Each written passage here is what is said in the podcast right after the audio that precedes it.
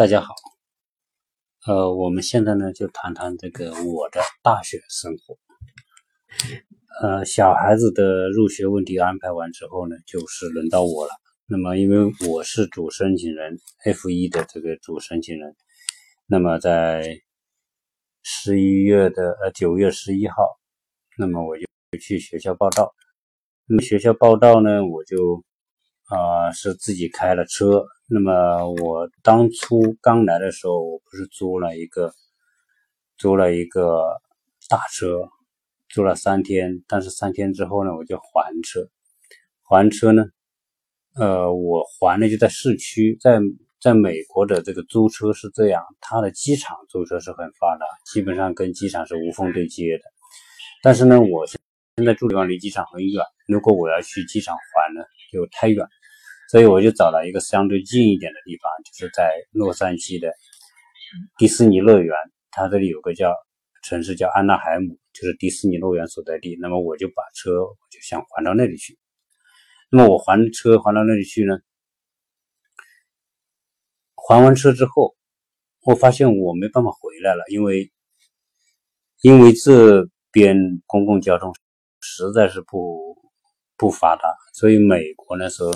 原来在我们的印象当中，美国是个非常发达的国家，但是事实上，它的公共设施是极其落后的，特别是在交通这一块，它地铁就是那么市区一小块地方，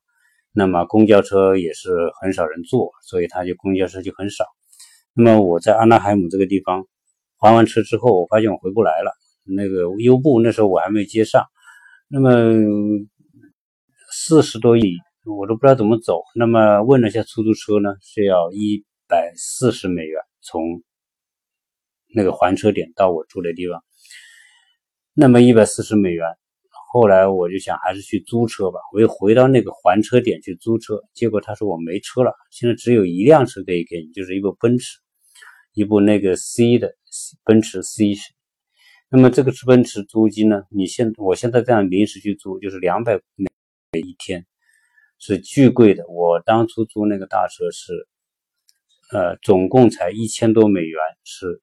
三天时四天时间。那这样一来呢，就变成说，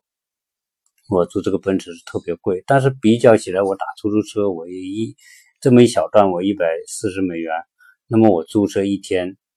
两百美元，我一天还去很多地方，所以我就租了一天。租了这个车之后呢，我就后来买了现在我那个新。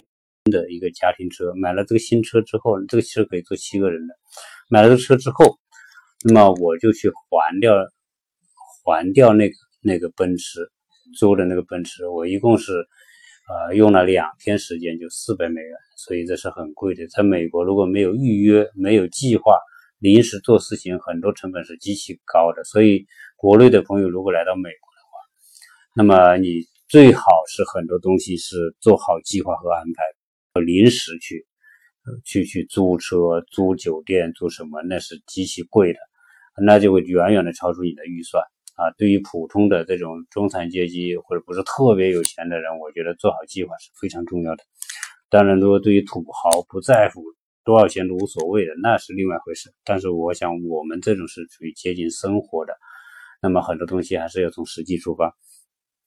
那么，呃，所以我在这里开了两天奔驰。八四百美元，代价很大。那么我买了这个新车，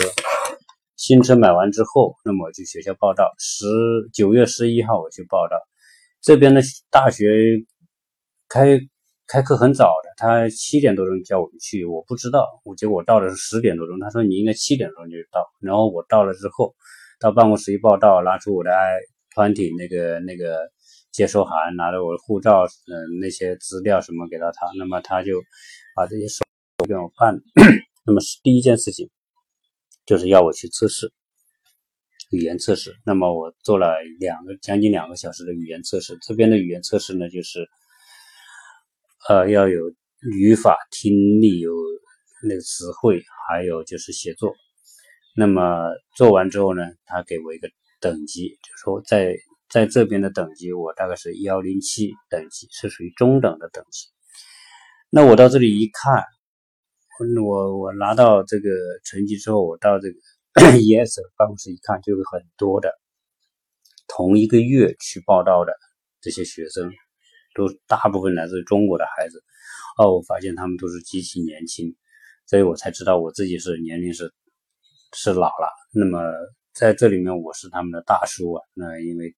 都跟他们的父母一样大，那么他们都都 多半都是十八岁、二十多岁的 来这里就读，准备读大学的，有准备读研究生的啊。那么。我这个班呢，一共有十三四个人，那么有八个中国人，有三个日本人，还有几个其他国家的人。那么在这边的语言中心，在这边的大学呢，大部分都是中国的学生居多。那么我当初大学毕业，我是八零年代的大学毕业，那么八十年大学毕业就工作，那个时候，呃，中国读大学有个工作就解决工作问题。后来读了研究生出来还是工作，那么几十年来就，当初我们读大学的时候还很少人出国留学，读研究生的时候有很多同学是出国的，呃，那个时候那是九十年代出国，我们很多高中同学，啊，就是那个时候就因为学习好就出国了，那么就是他们就在国外待了十几年，呃，几十年了。那么我们呢是五十多岁，那么现在这个时候。哎，因为办了移民，那么现在有通过读 F 一的这个学生签证，那么来到美国，那么我们正好也有机会，当初梦寐以求的这个去留学，那么到了我五十岁之后才变成一个现实，那么呃感受到这个去感受一下美国的教育，那么现在因因为变化很大，大部分都是中国的学生在这边读书。那么我在这边读书呢，我们呃这个测试从幺零三到幺幺零，大部分是在这个阶段。那么呃根据你不同等级，一个月一个 level 就是一个等级，一个月一个等级。呃，我的这个班呢，有很多人在这里上了一年了，有的上了半年了，他就是一级一级去提高。在这个学语言中心，你要上到，比如说你就在这个学校读的话，你要。读够，比如我现在是幺零七进来，你想在这里读本科，那你也到幺幺零，那一说你在这里要读三个月语言课，然后你的 level 过了幺幺零之后，你就可以转去选择下个学期的一些专业课。那我现在这边上课的这个过程，我们早上是八点十分开始上课，那我呢，因为住得远。我就每天就要花四五十分钟，早上在才能到学校。那么我这边呢上课呢就呃上上到中午十二点十分，上午的课就结束了。当初在选课的时候呢，你可以选择全日制和半日制。全日制就是你上午下午都上课，大部分都是这些未来准备读专业的那些小孩。那么十几二十岁的小孩，他们呢就是选择全日制的，上午上四个小时，下午再上上三个小时。那么我呢就选半天，我就上午上完课我就回去了。那么下午课我也不参加了，他的活动我也很少参加，因为毕竟小孩还需要教育照顾啊，所以我有很多时间那要要考虑他们的接送啊，他们的一些。生活上的一些事情，所以呢，我半天，所以基本上呢，我在想这个，我在这里的感受就是说，在这里语言中心，中国的孩子过来这里读书也是很不容易的。我看他们学语言，就看自己努力程度。如果自己不够努力的话，我觉得他们读书也会很辛苦的。学语言要提高也是很不容易的。因为现在这个到了这个大学上课，大学的老师他就认为你已经达到这个语言的能力了，那么他上课他语速是很快的，讲课很快。如果语言没有达到一定的程度的话，你是跟不上的。你要反映他讲的内容，要记录，要什么，根本没办法跟得上。所以这个课在美国读大学可不是那么简单的事情。所以如果语言又不过关的话，他读书是会非常辛苦的。那么我在这上了一个月，那么纯语言中心 ESL 纯语言中心，它就是纯上英语课。那么呃有语法课，有听力，有词汇，那么还有是阅读和写作。全日制的那些学生呢，他就多了一个阅读和写作。阅读，那么我一个月下来，我就 第一个月还可以。那么考试作业，它的评分是分很多。方面的，他有平时的表现，比如有没有迟到旷课啊？在美国这个学校呢，你看它的管理体系是非常严格的，它的整个都是打通的。那么，比如说，呃，早上的纪律，你你迟到一分钟，他就算你旷，就迟到一节课。那么你三个迟到，就算一个旷课。如果是有五个旷课，一门课有五个旷旷课，这门课就是零分。如果你有几个是零分的话，第一，他就劝你转学，你不要在这读了。如果你不转学，那么他就把你的 I 团体就作废，I 团体作废，那么他就会通知移民局说这个人他没有合法的居留身份。所以在这边的纪律，你也不就就是。虽然说你美国啊，你花钱，但是呢，它仍然是有很多的这种规则的啊。那那么你如果你是呃几个旷旷课，那么导致你不能够啊在这里读书的话呢，要么你就哎团体失效，他就把你通知移民局，移民局可以把你遣送回去啊。所以所以呃，这是平时的。的表现，那么还有作业，那么学习过程当中，他会明确考试不能作弊，做作业不能抄袭，你必须要按照规则。美国抄袭是很严重的，考试作弊也是很严重的，这些都会记录你的档案。那么所以它的规则很清楚，执行也很严格。基本上来说，大部分情况下，老师还是按那个去执行。所以呢，呃，它也是它的诚信的一部分。那么我们在呃上完一个一个月的课，就要一次考试，考试成绩占其中总成绩的一部分，平时作业占成绩的呃一部分，综合起来看，老师会给你这个 ESL 中心给你一个评判，你过能不能过？那么如果那么在低级的比较低的那种等级的时候呢，还是。内容比较简单，很多人还是容易过，只要你有一点英语基础。但是越往上，这个语言就越难，他上课讲的速度越来越快，那么很多内容就越来越复杂。这个时候，除非要非常用功、非常努力，如果不用功、不努力的话，很多课根本你跟不上的，更别说考试。他上课的听力，而且呢，他这种正规的大学，他这个对。他学的语言主要是主要是学术英语，它叫 Academy English。那么学术英语主要是侧重于未来你要上课所用的语言。那么我在这边啊，第一个月还可以比较顺利的通过啊，作业做的还可以，我也从来不迟到，也不旷课，那么按时做作业，按时交作业，这些都挺好。那么就第一个月我就过了。升了一级叫到幺零八，幺零八之后我来上课，个月我就明显的感觉各课的难度、内容、教材的难度比第一个上一个月的要高啊。那个老师讲课的内容也更复杂，这个听力的内容也更复杂。这样一来呢，就变成说难度加大。那么其他的那些小孩，我看有很多小孩子，就是十十八九岁的、二十岁左右的小孩子，按理来说他们的接受能力应该很快的，应该，但是我发现也不行。他们在这个过程当中，啊，一个有很多人到了幺零八、幺零九之后就上不去了，综合成绩评下来，他就达不到这个过的标准。有的人就重复读，在幺零八读两个月、三个月，有的甚至。越往上越难读，啊，这个语言中心的学费也很贵，基本上在这里一个月一千五百美金的学费，相当于一个月差不多一万多，啊，如果有的人在这已经读了有的学生在语言中心已经读了一一年啊，十几个月，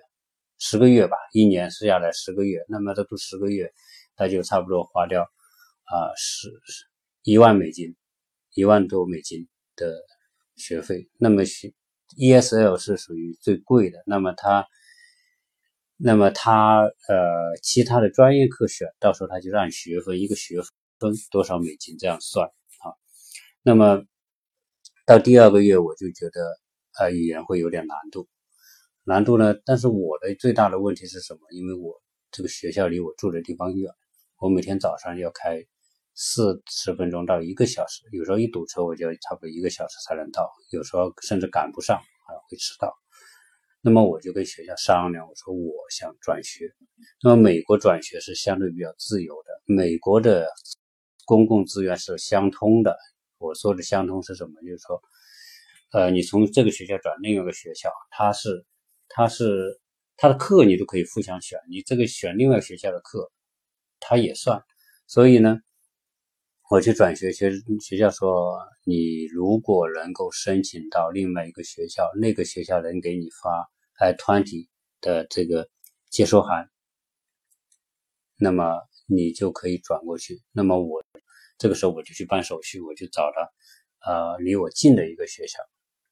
那么这个学校呢，大概只有八英里，和原来那个学校二十二英里，那就近了很多。然后花的时间在路上也很也也要也要少一半。那么我就联系这个学校。它这个是它是一个社区大学，那么在这里我就讲一下社区大学的概念。实际上，在美国，社区大学是很多很普遍。美国的社区大学是美国高等教育的一部分，只是是说它在高等教育里面相对于说比较层级相对低一点，它学的内容也也也也复杂程度或者难度啊也没有那么难。但是呢，它的社区大学。跟是跟他的那些名牌大学都相通的，有很多人来到中从中国来到美国，我看我去这些社区大学，我就遇到很多中国来的孩子，他们在这边读啊读大学，还有人是读语言，有的是读专业。那么他在这一边，比如说他前面两年在社区大学读两年，修学分，修到这些学分之后，你可以再申请更正规的大学。你比如社区大学，我们说的叫 college，那么你可申请 university，那些像加州加州理工大学，那是非常有名的，是吧？那么加州大学各个分校都是非常牛逼的。那加大学伯克利，那全世界排名前十名的。那么还有很多洛杉矶分校啊，海湾分校啊，各个分校都是很牛逼的。那你你从社区大学，你可以申请那些大学。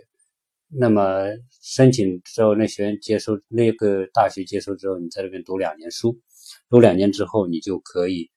如果你修够那个剩余的学分，比如你在这个社区大学修了六修了，呃，一年三十个学，读两年，你都修了六十个学分，六十个学分之后，你再到正规的大那个更高级的那个 university 去修，再修六十个学分，你就可以毕业的话。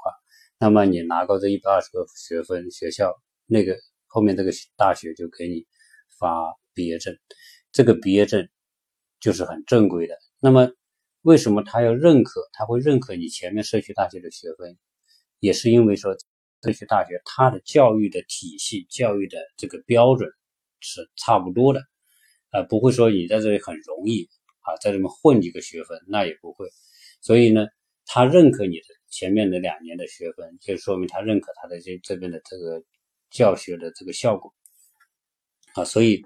从我找这个周边的这个社区大学，它很比较近，而且这边周边社区大学，我上次也讲过，这个社区大学呢，它的条件都是很好的。美国的社区大学，因为这个美国的税收里面呢，其中有这个房产税里面，其中有一部分就是。用到社区大学的，所以它的这个资金预算还是非常稳定的。社区大学的建设也很漂亮，基本上这些社区大学都非常设施都非常好，那么整个的环境什么都很漂亮啊！我上次还拍了一些照片发到朋友圈里面，就跟大家看看这个社区大学。所谓有人说的野鸡大学、社区大学，这些都不都不是说这些学校就不好啊。这些学校因为它是有些是很实用性的专业，都很好。那么也有很多国际学生去读书，那么我就去申请，我自己跑去申请，考到学校，这些学校它都有专门的，比如你是国际留学生，那就有专门的国际留学生办公室办注册的，先你就在网上注册。那么注册完之后，他给你一个 ID 号，那你拿这个 ID 号再去递交文件，他你看他需要你什么文件，你就把你的文件，就无无无非是护照啊，你的国内学习的成绩啊，你的这个资产证明，证明你有能力来支付你的学费、生活费。那么这些递交之后，交点这个手续费啊，我去申请这个学校，他交四十美元。那么我就他就递交完之后，他说可以了，那么他就。给我在呃做这个 I 团体的这个这个接收函，然后我拿到这个 I 团体接收函，我到新的旧的那个学校去提交给他，他就把我的这个这个所有的资料就转到这个新的这个学校，那么我的身份就续上了。我前面是 I 团体，那么后面申请新的学校 I 团体，那么这个就衔接上了前面的那个，就不能说没有 I 团体的情况下在这边读书是。不合法的，你的身份，你的签证身份是不合法，所以我就自己去申请。那么我跑到这个学校去，基本上呢也很简单，也只要你能基本的沟通啊，基本上都没有问题。如果你有难处，他还派个人过来帮你，比如帮你注册啊，帮你办手续啊，告诉你去哪些地方。这里的服务都还是不错的啊，基本上你也没有什么压力啊，你就可以办完。办完之后我。我其中我就去过一个办公室，找在在咨询的过程当中找了一个老师，这个老师是一个香港人，他能说普通话，能说英语，他在这边四十多年，在大学里面工作，后来这个社区大学就我聘他，呃，退休之后聘他在这边做这个呃学生管理，那么我就跟他沟通，他就问我怎么来到这个，呃，怎么要找这个学校，我说我当初是是在另外一个大学。我从国内通过中介找到另外一个大学，他就问中介是不是很贵，我说也是蛮贵的，我说两万多中介费，他说这么贵，他很吃惊，他说为什么你们要花这么贵？中介怎么这么黑？在他们概念当中，他做这种服务不应该收这么费高的费用，但是我们在国内信息不对称，你想找到这个途径，人又没有来到美国，那你只能通过中介，那你也只能。付那个费用，他说他还觉得中国的国内的中介实在很很很黑很贵。他说你完全可以通过自己联系的方式来把这个费用省下来啊。那么他他对中国国内的中介是特别的这个反感啊。他说他一点都看不上他们这种这种这种心态的服务这个收费。那么我想想也是这样啊，因为没出来之前觉得很难，所以你没办法。当来了之后发现还是比较。所以，所以我我是个人觉得，如果我听到我节目的这些朋友，如果你们是有小孩要来读书，或者你自己要来这边读书，呃，你可以找中介咨询，但事实上来说，你也可以自己来办啊，不一定要通过中介。呃，这些费用呢，也是可以节省不少的。那么，你可以通过网上注册、提交资料，然后呢，那个他给你发 I 团体，你就。去领事馆去预约面签，如果预约通过了的话，那这些中介的费用你就可以不用付啊。这些这个也是也是可能的啊。那我这边啊去办完这个手续之后，那么就下个学期我就转到我附近这个学校来读书啊，也很方便。这个这边的这个整个的学习，我呢就我个人对设计感兴趣，我就想。讲，我我我刚才我转了这个学校，不过每个学校他都对语言都要做测试。他说他我不认可，我我不认可你前面那个学校的 level，就是比如我在第一个大学语言中心，我说我是幺零八，他说那个我不管，你来我这里读书，先做语言测试，我在在注册之后我就去他的这个这个学校做了一个语言测试，他有一套他的语言测试题目，他也是分听力，呃呃。词汇、语法，还有写作啊，它也是分几个部分，只是说这个学校因为它社区大学和那个综合性大学比，它的要求会低一点。那么我我在那边呢是幺零八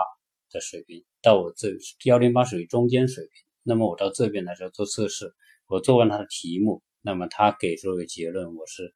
这个学校的非专业英语的，就是第二语言的测试是属于。最高级别，也就是说，我达到这个级别，我在这个 college 我就可以选选专业课，我就不用可以不再去上语言课。这也是哎，我觉得他的要求还是不一样，因为那个综合性大学，它这个可能可能还是更高，要求更高一些啊。那么这个学校呃，每个城市都有一些社区大学。啊，环境啊，各方面都不错啊。那么我，我想五十岁啊，感受一下美国的教育。呃，我来美国之前，有个朋友跟我们讲过一个事情，就是说中国人啊，虽然中国越来越开放，但是呢，我们国内的人现在出来，大部分还是在观光层面多，比如说自驾游也好啊，或者跟团出来玩也好。都是玩个天二十天就回去了，基本上就是走马观花，你只能看到美国的面，看到美国的城市环境，甚至你看到城市，你都会觉得，哎呦，这个美国真的比国内要落后很多啊！你会发现，美国的城市特别不像城市，呃，市中心也也跟国内没法比，那种繁华的程度啊，热闹的程度啊，方便程度跟国内没法比啊。那么，成美国的这个农村，美国的这个住宅区，呃，都是那种别墅区，那也是很不方便啊。然后呢，最关键是说，我们在美国旅游，一般性的旅游观光，你没有办法深入了解美国的这个生活的细节啊。那么我来美国读书，我就是想，呃，加上我未来移民在这边，我就有更多的机会真正的生活在美国，生活在美国。我对美国的感受和旅游对美国的感受是完全两个不同层面的感受，所以，所以那个朋友说，